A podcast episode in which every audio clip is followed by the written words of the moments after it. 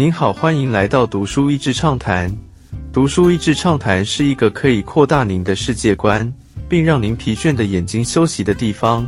短短三到五分钟的时间，无论是在家中，或是在去某个地方的途中，还是在咖啡厅放松身心，都适合。离恶不远，摘下暴力美学的滤镜，才发现有时候你我与恶的距离并没有那么遥远。菲律宾前总统杜特地以霸气和有话直说的特质，从地区性的首长直接被选民以高票送上总统的宝座。他从来不修饰自己对贩毒者和犯罪者杀无赦的态度。饱受贫穷和各样猖獗犯罪罪的菲律宾人，也感觉需要这样子大刀阔斧的铁腕作风，才能够真正的产生效果。向毒品宣战。作者是一位专门报道伤亡的记者，特别报道那些警察突围、逮捕计划，或者是单纯有人通风报信说找到尸体了。作者记录了每个被伤害的人的姓名、年纪、家庭，以及后来采访到他们被杀之前的故事。看过无数被贴上手写贩毒者或是败类纸张的尸体，看过无数被虐到难以辨识的死者。采访那些痛心哭嚎的家属，以及害怕遭受报复的亲友，还有被威胁索赔高额保释金却救助无门的亲属。身为记者的作者自己也开始受到威胁。当他有机会离开工作环境一阵子，才开始回想这一切。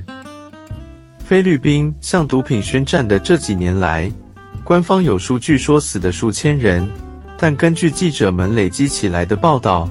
可能超过三万人，到底是谁杀了他们呢？向毒品宣战是一个崇高的目标。菲律宾政府于是给予了警察极大的权力。首先是列出所有可疑贩毒者的名单，再来是密集的监控以及找到合适的逮捕契机。而逮捕的时候，如果嫌犯有任何要反抗的行为，警察可以根据自己的判断。以正当防卫为理由，将嫌犯予以枪击。这一切都听起来相当合理，但所谓警察自己的判断是一个非常模糊的原则。但是杜特地总统说，原警只要在执勤的时候都是合法的。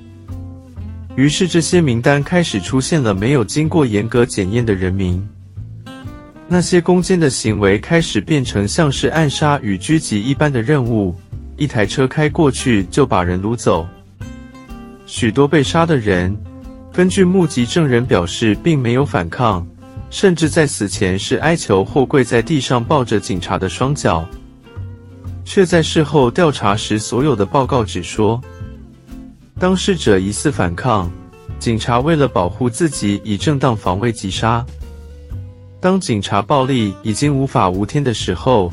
杜特地政府表示开始收紧警察的公权力，但这时候出现了另外一批人，就是所谓的 vigilante 义务警员，像是民间热心的自发性警卫，在社区当中调停一些事故。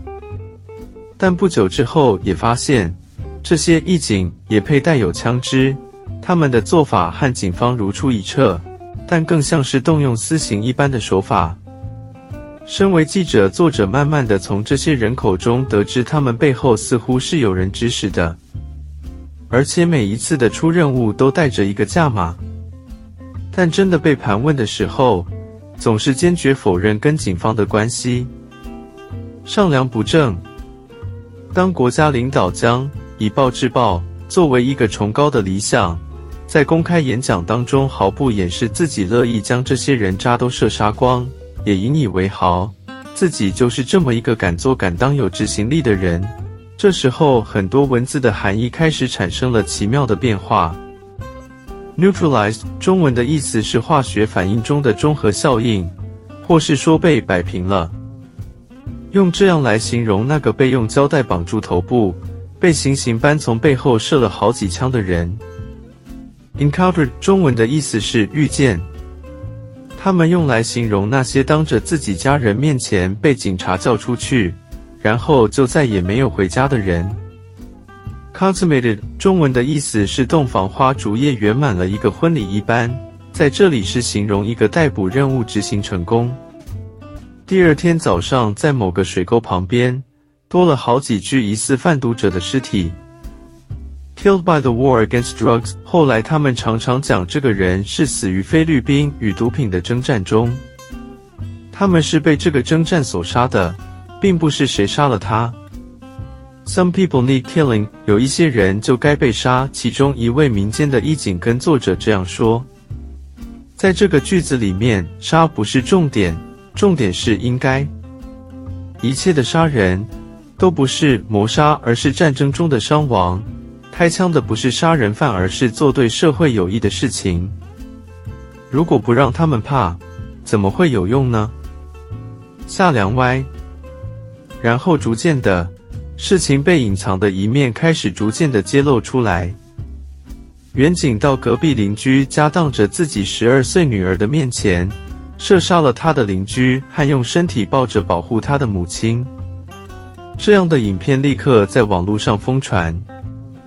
在一次射杀行动当中，仅存的其中一个人活着回来告上法院，他所经历的恐怖才让人知道，原来这只是冰山的一角。一位家人被拘留的母亲哀求着警方释放他无辜的儿子，在跟着一群记者进到警察局，才发现里面有一个密室，关着一群在黑暗中像是在鸡笼里被虐的人，没有任何侦讯审问，只有向家属发出高额保释金的勒索。忠实记录，这本书读起来不是容易的。但作者运用文字的能力超级杰出。与其说他是社会新闻记者，更不如说他像是一位战地记者一般，在这些死伤当中努力保持自己的情绪稳定，同时又努力让读者透过文字能够亲身感受。同时，他也常常像是游走在无间道的中间者，因为警方也需要一定程度的正面媒体披露，所以他也必须跟公权力打交道。一方是饱受家人冤死哀伤的亲属，一方是那些疑似滥用公权力杀人的警察，然后还有一方是网络上那些匿名的杀人威胁，并且这一切都发生在他所爱的国家。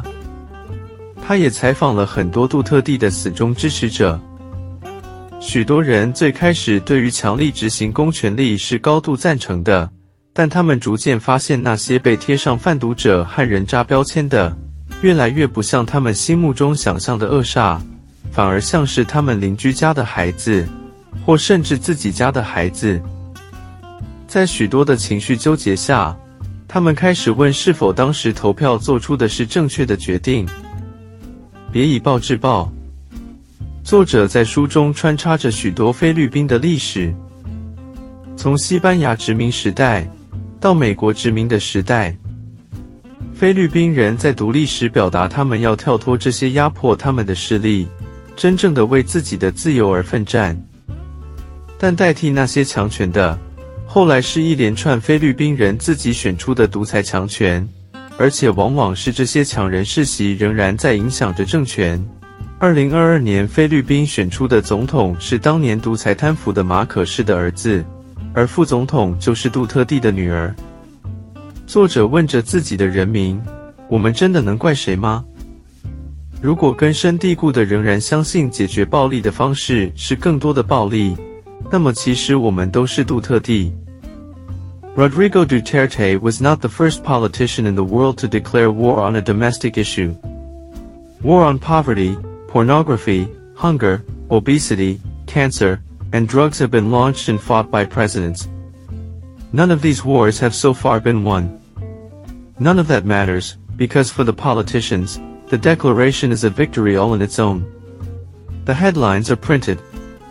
The campaigns get their slogans. So the solution is left to whoever comes next, or to God. 杜特地不是第一位向国家内部问题宣战的政治人物，有向贫穷宣战、色情、饥饿、肥胖、癌症和毒品的各种宣战。这些战争基本上都没有赢得胜利，但那一点也不重要，因为对于政治人物来说，宣战本身就已经是胜利了。媒体会头版报道，竞选的口号也应运而出。至于实际要如何解决问题，那就交给下一个任期，或是交给上帝吧。今天的内容就到此为止了，十分感谢大家收听《读书益智畅谈》节目。如果对我们的内容感兴趣，欢迎浏览我们的网站 dashiz 点 net，或是关注我们的粉丝团“读书益智”，也可以分享给您的亲朋好友。欢迎继续关注我们下一期节目，下次见。